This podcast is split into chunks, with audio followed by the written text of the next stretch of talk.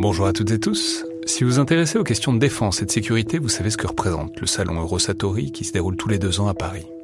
C'est cette année la 28e édition qui se tient du 17 au 21 juin prochain à Paris-Nord-Villepinte et Eurosatori, qui sponsorise cet épisode, sera comme à chaque fois le grand rendez-vous mondial de la défense et de la sécurité. Je veux juste dire, c'est un événement que je trouve très étonnant, assez fascinant. J'y suis allé pour la première fois il y a deux ans pour l'édition 2022. Et euh, vraiment, si vous vous demandez ce qui se fait dans le monde militaire et en matière de sécurité, c'est là qu'on peut voir les dernières tendances, depuis les plus grandes geekeries et les innovations du moment, jusqu'aux grands équipements du futur pour les armées et les forces de sécurité en France et dans le monde. Bref, si vous intéressez de près à ce monde-là, c'est le moment de vous inscrire pour ce qui sera la plus grande édition de l'histoire du salon, avec plus de 1900 exposants et 60 000 visiteurs, vous pouvez le faire en allant sur eurosatori.com.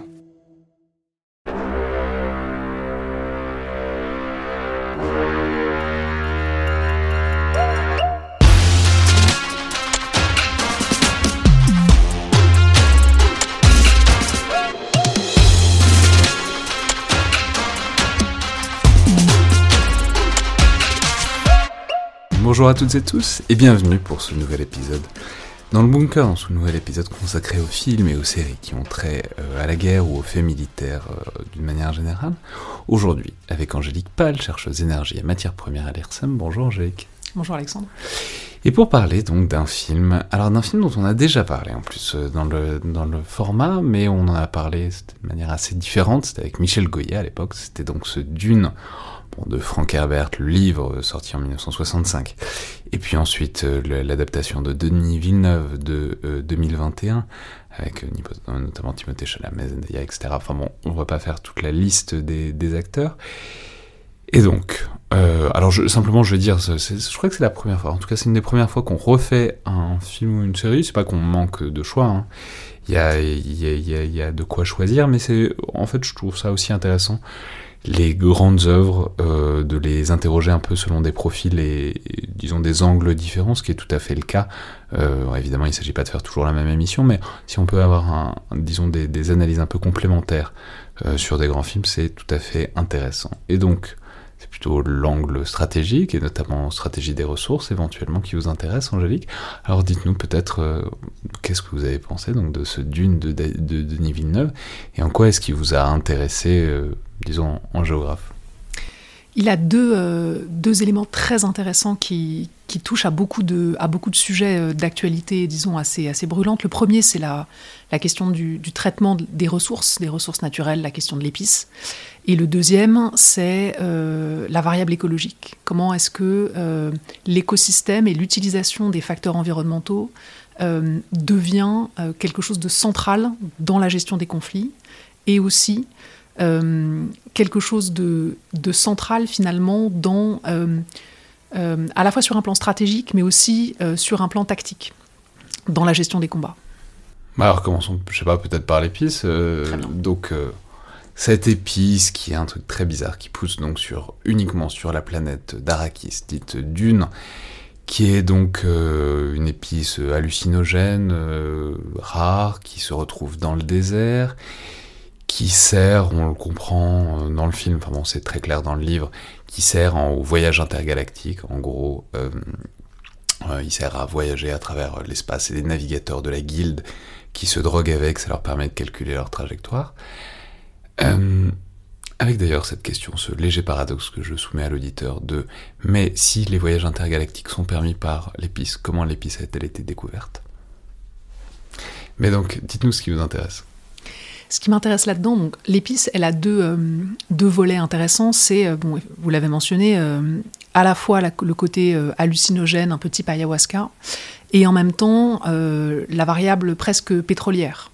Elle est contrôlée par la CHOM, la compagnie des honnêtes marchands, qui est une espèce d'OPEP, qui en a beaucoup de, beaucoup de caractéristiques. Et elle répond finalement à la grande question euh, qui est celle de la mondialisation, mais qui est aussi celle qu'on trouve dans, euh, beaucoup d'œuvres de, science-fiction. Euh, la même question est posée chez Asimov, par exemple, dans le cycle de fondation, qui est comment est-ce qu'on gère la question des transports et la question d'une économie intégrée, finalement, d'un système monde ou d'un système planétaire, dans, ce contexte où on est dépendant d'une seule ressource, qui va être alors, dans notre système à nous, le pétrole principalement, et qui là est matérialisé, matérialisé par l'épice. Et donc c'est toutes les questions de contrôle d'accès, de mise en ressources, la question des élongations logistiques qui se posent notamment, et, euh, finalement comment est-ce qu'on met en ressources, comment est-ce qu'on contrôle euh, euh, ce facteur très important du, du, transport interplanétaire qui pour nous est eh bien, ce, transport, ce transport mondialisé. Avec ce, léger paradoxe que contrairement, bon, contrairement au pétrole, on va dire, mais en même temps, il y a d'autres exemples en sens inverse. Là, ceux qui sont sur la planète qui a donc la ressource euh, extrêmement intéressante sont ceux qui en profitent le moins, puisque ce sont les Fremen qui, au contraire, euh, sont plutôt euh, asservis par la présence de cette ressource si précieuse, alors que on ne peut pas dire que les pays de l'OPEP soient très mal portés de la présence de pétrole chez eux.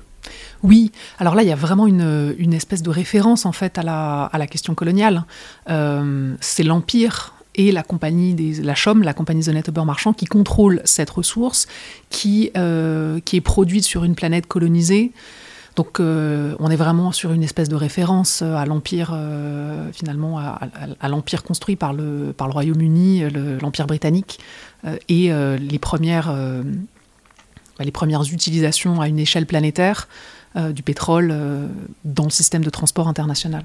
Hmm. On peut dire que la, période de l'avant-guerre, enfin de l'entre-deux-guerres, euh, est une période qui a pas mal stimulé Frank Herbert, parce que notamment, bon, les Fremen, il y a un truc avec la, révolte arabe, quoi, d'une manière générale pendant la Première Guerre mondiale, avec ces peuples du désert qui tirent leur force du désert, on en parlait avec Michel Goya, enfin Frank Herbert s'est pas mal tourné vers le Moyen-Orient, euh, disons de la première moitié du XXe siècle, pour euh, fixer ses Fremen, quoi.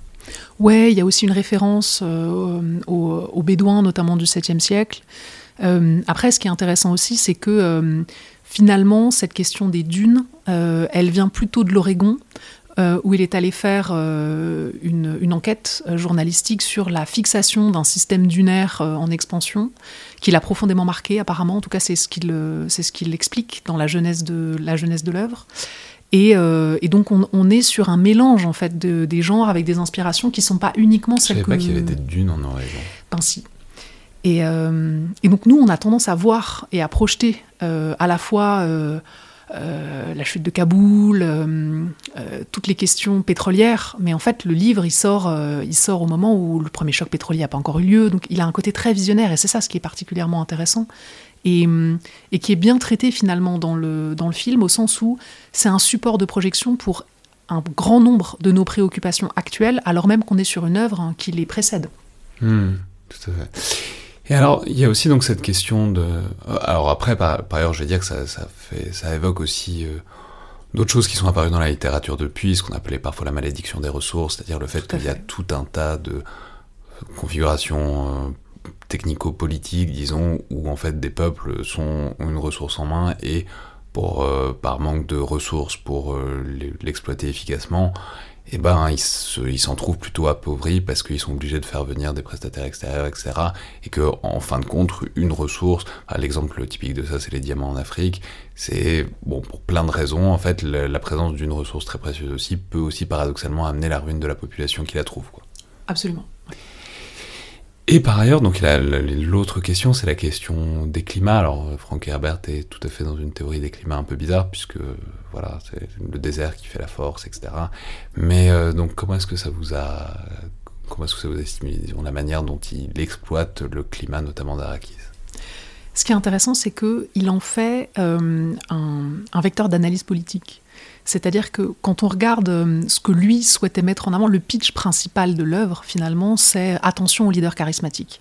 C'est attention au super-héros qui devient un anti-héros, euh, dont la croisade lui échappe et qui est rattrapé par la construction d'un système euh, un peu bureaucratique qui continue à porter son œuvre, qui lui échappe finalement et qui se transforme en une sorte de totalitarisme qui mène à, en gros au génocide. Et derrière ça, il utilise euh, la variable écologique comme euh, finalement comme fondement idéologique de euh, cette construction du leader charismatique, du Mahdi, du Messie que va être que va incarner Paul Adreide ou, ou pour les pour les Fremen. Et il, est, il est à la fois extrêmement, extrêmement actuel et en même temps complètement à, contre-courant euh, de cette, cette, variable écologique qui, qui, est quelque chose de très important pour, la société aujourd'hui, qu'on discute beaucoup, notamment dans le cadre de la guerre en Ukraine. il y a des travaux qui ont été publiés récemment, je pense à ceux de Pierre Charbonnier, à ceux d'Adrien Estève, sur la guerre et l'écologie. Euh, et lui, il a une vision euh, à la fois complètement décalée et en même temps assez précurseur euh, de cette variable écologique dans les conflits. Ça, c'est à l'échelle stratégique. et à l'échelon tactique, il y a une préfiguration finalement de, de la géo-ingénierie euh, de la façon dont euh, la variable environnementale peut jouer euh, à terme dans, dans, un combat sur le terrain. Et je pense notamment lors de la chute d'Arakis, la bataille finale du, deuxième, du deuxième opus, à cette utilisation de la tempête combinée à des, à des, atomiques qui va être la force qui va permettre de, traverser le bouclier de l'empereur et donc d'arriver dans la capitale. Et et là aussi, à l'échelon tactique, il y a cette, euh, ce questionnement autour de la façon dont on peut utiliser euh, la géo-ingénierie, une variable euh, environnementale dans les conflits. Et ça, c'est très actuel. Hmm. pourquoi? Enfin, ça se retrouve où? Il y a beaucoup de questionnements aujourd'hui autour de qu'est-ce qu'on fait finalement de. Est-ce que d'abord le changement climatique peut être atténué par la géo-ingénierie euh, qui est euh, quelque chose d'extrêmement débattu, avec, euh, si je schématise, les sciences de l'ingénieur qui poussent plutôt pour cette possibilité, et puis les sciences politiques de l'autre côté, qui, elles, mettent en garde sur la gouvernance de cette géo-ingénierie, notamment utilisée à une, très grande échelle. Et puis, il y a la question de, de, de l'emploi à des, à des, fins stratégiques, et notamment alors tout ce qui va être euh, euh, lâchage de substances dans l'atmosphère ou la stratosphère qui vont euh, générer de la pluie ou non, qui, permettent de, qui permettent un certain contrôle finalement sur l'environnement immédiat, que les Russes ont beaucoup utilisé notamment, et, et qui est une question qu'on pose aujourd'hui, notamment dans la perspective de conflits futurs. Bon, et l'un dans l'autre, mais... Hmm. C'est intéressant parce que c'est une question qui se pose vraiment que sur le désert. On en a, enfin, alors c'est sur le désert que se passe le premier livre de Frank Herbert, mais après ça se déplace un peu. Mais euh, il y a une sorte de, ouais, Frank Herbert a une tendance à poser une, enfin, il n'y a pas que se servir de l'environnement, c'est aussi il y a l'idée que les hommes sont une émanation directe de l'environnement et que dans une certaine mesure les hommes ne se, battent comme ils se battent que parce qu'ils sont originaires d'un certain endroit et que il est quasiment, enfin, qui paraît euh, assez, assez impossible d'apprendre. Enfin, vous voyez ce que je veux dire de, Un peuple est l'émanation d'un système écologique et c'est tout, quoi. Ouais. Alors, ça, c'est intéressant, notamment par exemple dans la perspective des. On travaille par exemple à, l'IRSEM, il y, a un axe climat qui travaille sur la question de l'adaptation des armées au changement climatique. Qu'est-ce que ça change pour l'entraînement des forces armées de devoir évoluer dans des environnements plus chauds, plus humides euh, ou au contraire plus froids? Euh, et, comment est-ce qu'il va falloir adapter les corps, l'entraînement, les phases d'entraînement. Euh, et ça, c'est assez bien traité finalement dans l'œuvre. Euh, on le voit, la façon dont le corps de, Paul Atreides va petit à petit s'adapter à l'environnement. Comment est-ce que l'environnement lui-même, en fait, devient un système d'entraînement militaire qui va être exploité pour obtenir une supériorité stratégique. Hmm.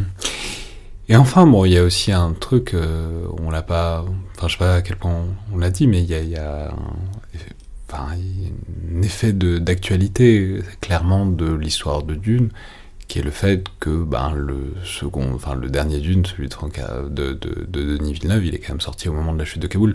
Donc il y a, y a sans doute un parallèle un peu à creuser entre entre la géopolitique, disons, et euh, l'histoire. Parce qu'en fait, pourquoi est-ce que c'est une histoire si célèbre euh, Pourquoi est-ce que c'est un livre qui a aussi marché? Parce que c'est une très belle histoire de contre-insurrection. Enfin, d'insurrection et de contre-insurrection échouée. On pourrait dire que c'est un peu comme Star Wars, quoi. Les parallèles géopolitiques ont été nombreux, quoi.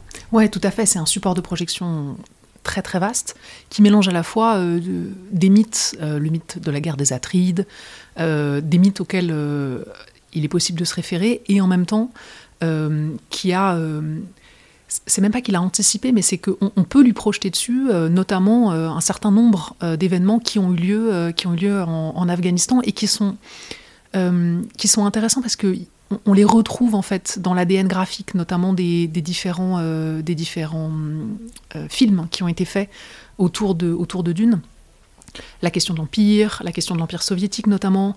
Euh, on a parfois dans certaines adaptations, je pense à celle de 2000, euh, des, caractéristiques graphiques de la famille Harkonnen euh, tout en rouge, qui, rappellent en fait les codes visuels de, l'URSS. Et là, cette conjoncture d'événements qui fait que Dune sort en septembre 2021, juste après la prise de Kaboul, et que les lecteurs qui ont, lu le livre finalement savent qu'en fait euh, la prise d'Arakis va avoir lieu, qu'il va falloir la filmer. Et il y a toute cette question de finalement quels sont les codes qui vont être repris euh, de la prise de Kaboul, à la fois euh, celle côté soviétique et puis celle côté américain, et comment est-ce que ça va être traité dans le dans l'opus 2 qui, est, donc, qui doit hmm. être tourné en 2003. 2023, ouais. 2023. Non, et simplement pour terminer, on peut peut-être dire un mot sur cette figure de leader charismatique, parce qu'il y a, c'est un truc très compliqué. Alors, le, les figures de leaders sont très compliquées dans, Dune, d'une manière générale, parce qu'elles sont toutes euh, fragmentaires. Enfin, il y a les leaders tyranniques, il y a les leaders. Euh, mais bon, les Atreides, ils ont tendance à plutôt. Plutôt par euh, la douceur et par le respect, même si on va voir dans les épisodes, enfin, dans les tomes suivants de, Dune que ça va être de plus en plus problématique, notamment pour Paul. Mais en tout cas, dans le premier tome, qui est celui, évidemment, qui a eu le plus grand succès, le plus grand retentissement, voilà, mais en même temps, pointe derrière ce leader charismatique toujours le danger de la tyrannie. Au fond, c'est un peu la tension qui est à l'œuvre dans Dune, quoi. Oui, et ça c'est bien pris par le film pour le coup, euh, qui, euh, qui montre bien la dualité qu'il y a en, en, Paul Atreides, qui est perceptible assez vite euh, dans les scènes, notamment, notamment celle de la, de la récolte d'épices, où on, commence à sentir en fait cette, cette dualité chez lui, la perception d'un avenir qui lui échappe complètement, de ce, ce djihad qui va se répandre sur le sur le sur l'empire planétaire et qu'il ne peut pas arrêter et qui est à la fois quelque chose qui le, génère et qui en même temps va lui échapper. Euh, avec cette idée que finalement il n'y a pas il a pas de héros, il n'y a pas de réel leader qui soit à la fois un empereur et en même temps qui soit bénéfique à son peuple. Et ça c'est quelque chose qui est qui est intéressant et qui est un peu le sens finalement de ce que Frank Herbert, dit avoir voulu mettre dans Dune, c'est-à-dire euh, un appel au sens critique vis-à-vis des idées totalitaires, vis-à-vis euh, des, idées, euh, des idées globales et systémiques. qui ont pour prétention de construire un système, un système total. Et c'est assez intéressant qu'il ait choisi l'écologie finalement pour faire ça. C'est assez actuel par rapport au débat d'aujourd'hui, d'avoir, de, mettre sur la table cette, cette exigence de réflexivité par rapport à ces, à ces idées holistiques. Hmm. Ouais, c'est intéressant. Pour terminer sur ce que vous disiez à la fin, sur le, enfin, ce que vous disiez tout à l'heure sur la géo-ingénierie, c'est vrai qu'on peut le dire, on peut le rappeler pour ceux qui n'ont pas vu le film depuis un moment, c'est Bon, l'angle le, mort, c'est que Dune, l'objectif c'est de terraformer Dune, c'est de d'en faire donc une sorte de terre, de la rendre euh, vivable, et donc pour ça en fait il faut déclencher, en gros c'est l'objectif euh, de, des Fremen, c'est de déclencher une sorte de cycle vertueux, en fait, de déclencher le cycle de la pluie, quoi. C'est ça, un cycle de l'eau. Un cycle de l'eau, en fait, qui n'existe pas sur, Dune à, ce moment-là. Et euh, du coup, mais c'est intéressant, parce que, du coup, c'est arrêté parce qu'il découvre l'épice et que, du coup, personne ne veut euh, qu'il n'y ait plus d'épices, personne ne veut que le désert s'en aille, parce que si le désert disparaît, l'épice aussi euh, potentiellement. Et du coup, c'est presque en sens inverse, c'est-à-dire le désir de ne pas terraformer, de ne pas améliorer l'écologie, le refus de la géo-ingénierie pour, maintenir euh, un complexe d'extraction des ressources rentable. Quoi. Exactement, et là-dedans, il y a une figure intéressante qui est celle du planétologiste, Liet Kynes, qui lui est, une, est un métissage culturel entre la culture de l'Empire et la culture des Fremen, qui porte euh, cet idéal de, transformation écologique, avec, euh, avec vraiment des descriptions dans le livre, et puis c'est assez, c'est assez bien repris dans le film sur la façon de transformer un climat, euh, qui, et qui le porte en secret. C'est-à-dire que il y a tout un système de pots de vin justement pour que les, les colons qui vont être les Harkonnen puis les Atreides ne voient pas ce qui se passe sur la surface de la planète et la façon dont petit à petit Dune est terraformée. Et donc on a vraiment cette, espèce de duel écologique qui sous-tend euh, sous l'œuvre et qui sous-tend le film, euh, avec ces rêves que va faire euh, Paul Atreides de, verdure, d'eau, au fur et à mesure de son, initiation et de l'absorption qu'il va faire de l'épice, qui est une substance psychotrope. et donc on voit bien cette espèce de dualité entre l'extraction pure d'un côté et puis le rêve d'une terraformation un peu, un peu idyllique et d'une sorte d'Éden qui tourne autour du cycle de l'eau. Mais ça, renvoie un peu avec la malédiction des ressources, au sens où ça renvoie d'autres euh, choses qu'on a pu lire euh, vraiment en géographie, sur le fait que bah, les économies d'extraction reposant sur euh, une monosource de revenus, et eh ben souvent ça crée des... ou en tout cas c'est dans, ça peut être dans des sociétés dysfonctionnelles, et que dans le fond, pas grand monde n'a intérêt à les rendre plus fonctionnelles, parce que c'est toujours la crainte que la ressource disparaisse, ou en tout cas que voilà, que tout changement mette en péril le modèle économique et que du coup ça a tendance à maintenir des systèmes dysfonctionnels. Oui, c'est ça. C'est vraiment la question de qui a accès à la ressource, qui en assure la distribution euh, et qui contrôle euh, la ressource finalement. Et Paul Atreides a cette phrase euh, intéressante qui dit que finalement celui qui contrôle une ressource, c'est celui qui est capable de la détruire. Très bien, bah, merci beaucoup Angélique Pal. Merci Alexandre. Donc je vais rappeler ce Dune de Denis Villeneuve sorti en septembre 2021.